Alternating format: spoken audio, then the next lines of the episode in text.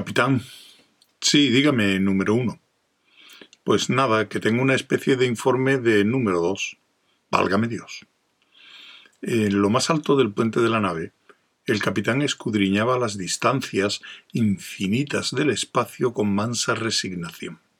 Descansaba bajo una burbuja elevada como una cúpula, y desde allí veía enfrente y por encima el vasto paisaje de estrellas por el que viajaban un panorama que se había hecho visiblemente menos denso durante la trayectoria del viaje. Si se daba la vuelta y miraba hacia atrás, por encima de los tres kilómetros y medio del casco de la nave, veía un conjunto más denso de estrellas, que casi parecían formar una franja sólida.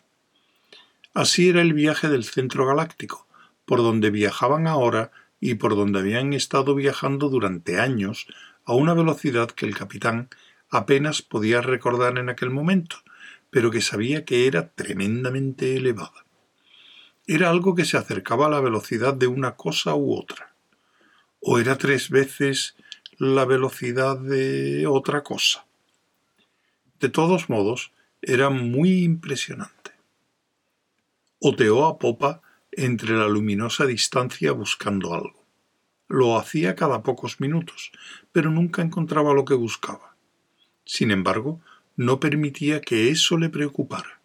Los científicos habían insistido mucho en que todo iría perfectamente, con tal de que a nadie le entrara el pánico y de que todo el mundo se dedicara a cumplir su cometido de manera ordenada. A él no le entraba el pánico por lo que a él concernía todo iba espléndidamente. Se restregó el hombro con una esponja porosa. Vagamente percibió que se sentía un tanto molesto por algo. Pero, ¿de qué se trataba? Una tos ligera le alertó de que el primer oficial de la nave seguía aún en el puente. Buen muchacho el número uno. No era de los más listos.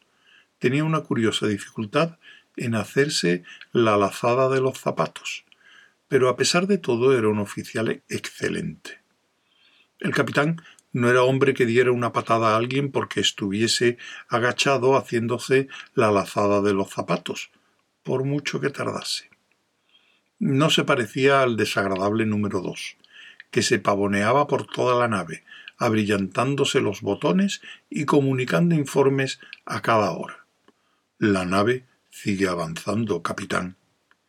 Seguimos el rumbo, capitán. Los niveles de oxígeno siguen manteniéndose, capitán. Déjalo, solía ser el dictamen del capitán. Ah, sí. Eso era lo que le había causado irritación. Bajó la vista y miró al número uno. Sí, capitán, gritaba que había encontrado unos prisioneros o algo así. El capitán reflexionó. Le parecía muy improbable, pero él no era de los que ponía trabas a sus oficiales. Bueno, tal vez eso le tenga contento durante algún tiempo, dijo. Siempre ha querido tener prisioneros. Ford Prefect y Arthur Dent avanzaban cansadamente por los pasillos de la nave que, al parecer, no tenían fin. El número dos iba detrás de ellos, gritando de vez en cuando órdenes de que no hicieran falsos movimientos ni intentaran ningún truco. Les parecía que habían recorrido al menos un kilómetro y medio de paredes recubiertas de arpillera marrón. Al fin llegaron a una amplia puerta de acero que se abrió a un grito del número dos entraron. A ojos de Ford Perfect y de Arthur Dent, lo más extraordinario del puente de la nave no era el diámetro de quince metros de la cúpula hemisférica que lo cubría y a través de la cual les inundaba el brillo cegador de las estrellas. Para gente que ha comido en el restaurante del fin del mundo, tales maravillas son lugar común. Como tampoco lo era el impresionante despliegue de instrumentos que atestaban la larga pared circular de la, de la estancia.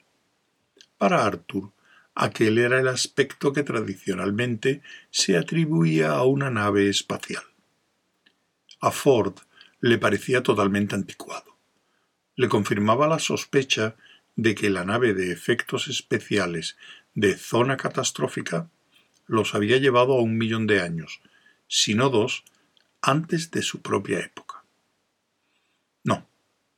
Lo que de verdad les dejó perplejos fue la bañera. La bañera se elevaba sobre un pedestal de dos metros de cristal azul toscamente labrado, y era una monstruosidad barroca que no solía verse con frecuencia fuera del Museo de Fantasías Morbosas de Maxime Galón. Un revoltijo de cañerías, semejante a un intestino, se destacaba en pan de oro, en vez de haberse enterrado decentemente a medianoche en una tumba anónima. Los grifos y la alcachofa de la ducha habrían sobresaltado a una gárgola. Como parte central y dominante del puente de una astronave, era tremendamente desacertado. Y el número dos entró con el aire de irritación de un tripulante que era consciente de ello. Capitán, señor, gritó con los dientes apretados.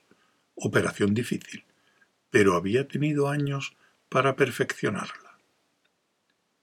Una cara grande y jovial y un brazo amistoso cubierto de espuma emergieron por el borde de la monstruosa bañera.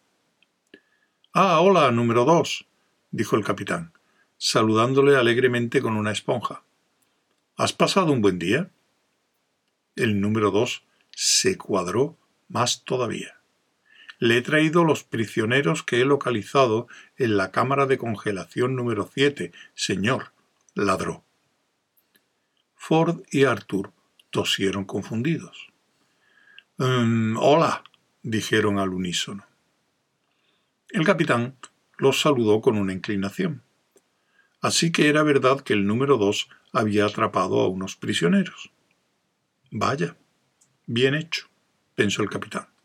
Es agradable ver cómo un individuo realiza las tareas para las que está mejor dotado. Hola, les dijo. Disculpad que no me levante. Estoy tomando un baño rápido. Bueno, beberemos una ronda de gin tonics. Mira la nevera número uno. Desde luego, señor. Resulta curioso, y es un hecho al que nadie sabe exactamente cuánta importancia darle, que alrededor del 85% de todos los mundos conocidos en la galaxia, ya sean primitivos o muy avanzados, hayan inventado una bebida llamada gin tonics. Gin tonics, ginonics o cualquiera de las mil y una variaciones del mismo tema fonético. Las bebidas no son las mismas y varían entre los Chinintomning de Sibolvia, que es agua corriente servida a una temperatura ligeramente superior a la del ambiente, y los Chin Antonich de Gagra que matan a una vaca a cien pasos de distancia. Y en realidad, el único denominador común entre todos ellos, aparte de que los nombres suenen lo mismo, es que todos fueron inventados y recibieron su nombre antes de que sus mundos respectivos establecieran contacto con otras civilizaciones. ¿Qué puede deducirse de tal hecho? Que existe en aislamiento total. Por lo que concierne a cualquier teoría de lingüística estructural, ello queda fuera de toda representación gráfica, pero el tema sigue vivo. Los antiguos lingüistas estructurales se enfadaron mucho cuando los modernos lingüistas estructurales decidieron seguir con el tema. Los modernos lingüistas estructurales sienten por él un entusiasmo profundo y lo estudian hasta horas avanzadas de la noche, convencidos de que se hallan cerca de algo de suma importancia, para terminar siendo lingüistas estructurales antiguos antes de tiempo, y enfadarse mucho con los modernos. La lingüística estructural es una disciplina incómoda, donde existen amargas disensiones, y gran número de sus estudiosos pasan muchas noches ahogando sus problemas en zodas huisguinianos. El número dos permanecía en pie frente a la bañera del capitán, temblando de frustración. ¿Quiere interrogar a los prisioneros, señor? Chilló. El capitán lo miró estupefacto. ¿Por qué demonios golgafrinchanos debería hacerlo? preguntó. Para obtener información de ellos, señor, para averiguar por qué han venido aquí. Oh, no, no, no, no, no, no, no, dijo el capitán. Me figuro que se habrán dejado caer por aquí para tomar un gin tonics, ¿no? Pero son mis prisioneros, señor. He de interrogarlos. El capitán los miró indeciso. Pues si tienes que hacerlo, de acuerdo, dijo. Pregúntales qué quieren beber. Un duro y frío destello surgió en los ojos del número dos. Se acercó despacio a Ford Prefect y a Arthur Dent. Muy bien. Tú, basura, y tú, bribón, dijo, hundiendo la matomata en el cuerpo de Ford. Tranquilo, número dos, le reprendió suavemente el capitán. ¿Qué queréis beber? gritó. Pues a mí el gin tonics me parece muy bien, dijo Ford. ¿Y a ti, Arthur? ¿Cómo? Pues mm, sí, dijo éste, parpadeando. ¿Con hielo o sin hielo? aulló el número dos. Con hielo, por favor, dijo Ford. ¿Limón? Sí, por favor, contestó Ford. ¿Tenéis alguna galletita? Ya sabes, de esas de queso. Soy yo quien hace las preguntas. aulló el número dos, con el cuerpo estremecido de furia apoplética. Oye, número dos, intervino el capitán en tono suave. Señor. Sé buen chico y lárgate, ¿quieres? Estoy tratando de tomar un baño relajante. Los ojos del número dos se estrecharon hasta formar lo que en el oficio de la gente que grita y mata se denomina como rendijas frías, y cuya idea es, presumiblemente, dar al contrincante la opinión de que uno ha perdido las gafas o tiene dificultades para mantenerse despierto. Hasta el momento sigue sin resolverse el problema de por qué ello resulta tan aterrador. Se acercó al capitán. Sus labios, los del número dos, formaban una línea fina y dura. Una vez más, resultaba difícil saber por qué se considera esto como una conducta agresiva. Si uno se pierde en la selva de Traal y tropieza de pronto con la fabulosa, voraz bestia Bagblatter, debería tener razones para agradecer el que su boca fuese una línea fina y dura en vez de, como ocurre habitualmente, una gran abertura repleta de colmillos babeantes. Puedo recordarle, señor, siseó el número dos al capitán, que ya lleva tres años metido en la bañera. Una vez lanzada la réplica final, el número dos giró sobre sus talones y se encaminó airosamente a un rincón para practicar rápidos movimientos de ojos en el espejo. El capitán se contorsionó en la bañera. Dirigió a Ford Prefect una débil sonrisa. Es que en un trabajo como el mío se necesita mucho descanso, explicó. Ford bajó poco a poco las manos. No provocó reacción alguna.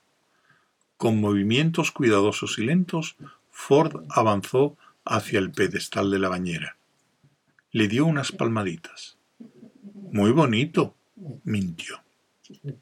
Se preguntó si no sería peligroso sonreír. Muy despacio y con cuidado, sonrió. No había peligro. Pues... dijo al capitán. Sí, preguntó éste. No sé, prosiguió Ford, si podría preguntarle en qué consiste realmente su trabajo. Una mano le dio un golpecito en el hombro. Se volvió en redondo. Era el primer oficial. Las bebidas. Ah, gracias, dijo Ford. Arthur y él congieron sus gin. Arthur dio un sorbo al suyo y se sorprendió al descubrir que sabía mucho a whisky con soda. Me refiero a que no he tenido más remedio que fijarme, dijo Ford, dando un sorbo del suyo, en los cuerpos, en la cabina de carga.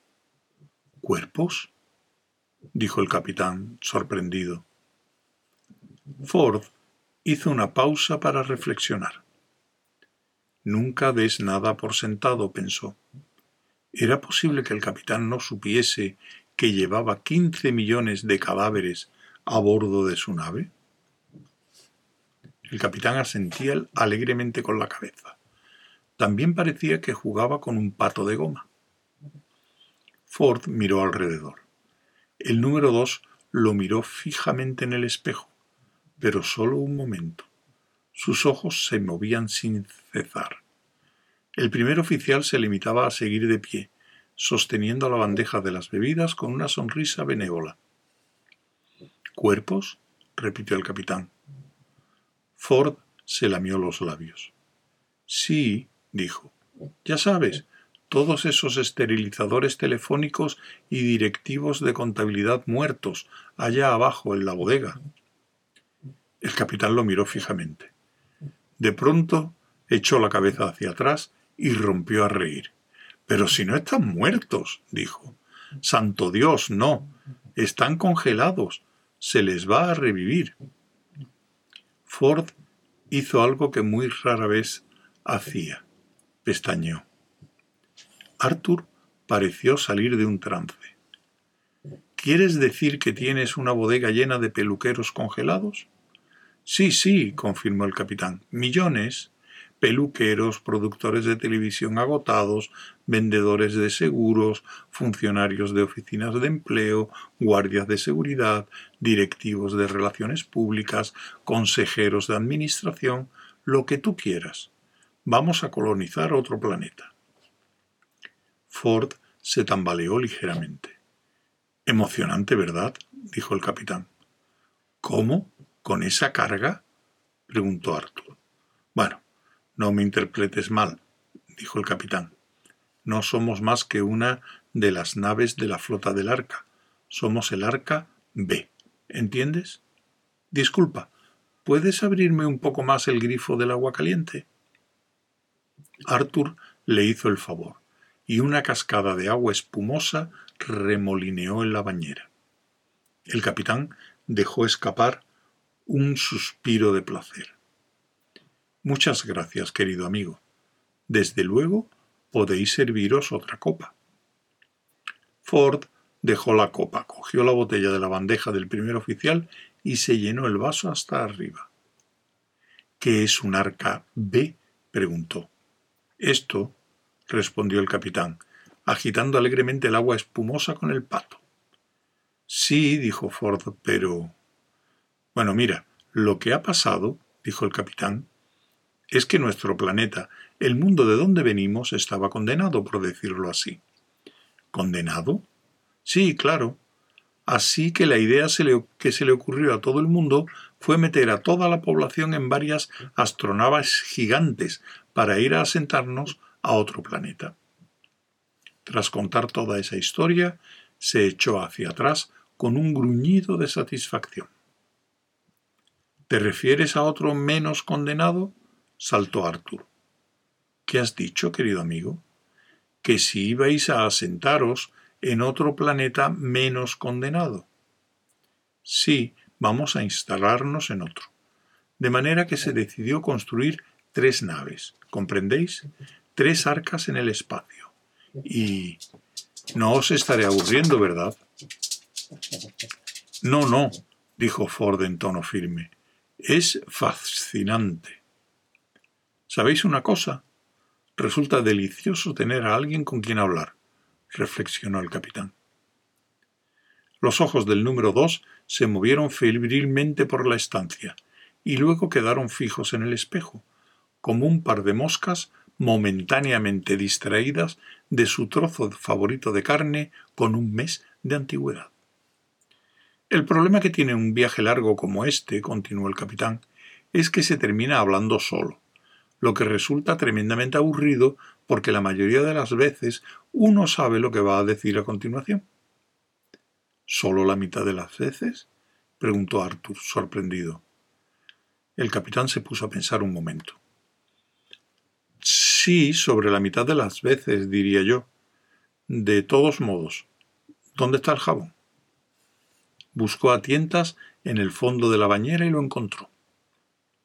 Sí, prosiguió. De todos modos, la idea era que en la primera nave, la A, fuesen todos los dirigentes brillantes, los científicos, los grandes artistas, los triunfadores, ya sabéis. Que en la tercera, la C, fueran todas las personas que hiciesen trabajos manuales, gente que construyera e hiciera cosas. Y por último, que en la B, o sea, en la nuestra, fuesen todos los demás. La clase media, ¿comprendéis? Les dirigió una sonrisa complacida. Y a nosotros nos enviaron primero, concluyó, y empezó a tararear una tonadilla de baño. La tonadilla de baño, compuesta para él por uno de los copleros más interesantes y prolíficos de su mundo, y que en aquellos momentos dormía en la bodega 36 a unos 900 metros de distancia, disimuló lo que de otro modo hubiera sido un momento de silencio embarazoso. Ford y Arthur movieron inquietos los pies y evitaron mirarse de manera terminante. Mm, entonces, dijo Arthur al cabo de un momento, ¿qué era exactamente lo que no iba bien allí en vuestro planeta? Pues que estaba condenado, como ya he dicho, explicó el capitán. Por lo visto, iba a estrellarse contra el sol o algo así. O tal vez fuese que la luna iba a chocar contra nosotros. Algo parecido. Fuera lo que fuese, era una perspectiva absolutamente aterradora. Yo tenía entendido, terció de pronto el primer oficial, que el planeta iba a ser invadido por un gigantesco enjambre de abejas piraña. ¿No era eso? El número dos se dio la vuelta con los ojos inflamados de un destello frío y duro que sólo podía lograrse mediante la mucha práctica que él tenía. Eso no es lo que a mí me dijeron, siseó. Mi comandante en jefe me contó que el planeta entero corría el peligro inminente de ser devorado por un enorme cabrón mutante de las estrellas. Vaya, dijo Ford Prefect. Sí, una criatura monstruosa, surgida del fondo del Averno, con dientes como guadañas de quince mil kilómetros de largo, un aliento que haría hervir el agua de los mares, garras que arrancarían de raíz los continentes, un millar de ojos que abrazaban como el sol, mandíbulas babeantes que medían un millón y medio de kilómetros de lado a lado, del que nunca, nunca, jamás habéis, y decidieron enviar primero vuestra carga, ¿no es así? Inquirió Arthur. Sí, dijo el capitán. Bueno, todo el mundo dijo, me parece que con mucho acierto, que desde el punto de vista de la moralidad era muy importante saber que llegarían a un planeta donde estuvieran seguros de que les harían un buen corte de pelo y donde los teléfonos estuvieran limpios. Claro, convino Ford. Comprendo que eso fuera muy importante. Y las otras naves. Mm, salieron detrás de vosotros, ¿no? El capitán guardó silencio durante un momento y no respondió. Se revolvió en la bañera y miró a popa hacia el brillante centro galáctico. Sus ojos bizquearon hacia la distancia inconcebible. Pues es curioso que lo preguntes, dijo, permitiéndose mirar a Ford Prefect con el ceño fruncido porque da la casualidad de que no los hemos visto ni por asomo desde hace cinco años que salimos, pero deben estar en alguna parte detrás de nosotros. Volvió a otear la distancia. Ford atisbó con él y arrugó la frente pensativo. A menos, por supuesto, dijo con voz queda, que se las haya comido el cabrón. Ah, sí, dijo el capitán con un leve titubeo asomando en su voz. El cabrón. Sus ojos recorrieron las formas compactas de los instrumentos y ordenadores alineados en el puente.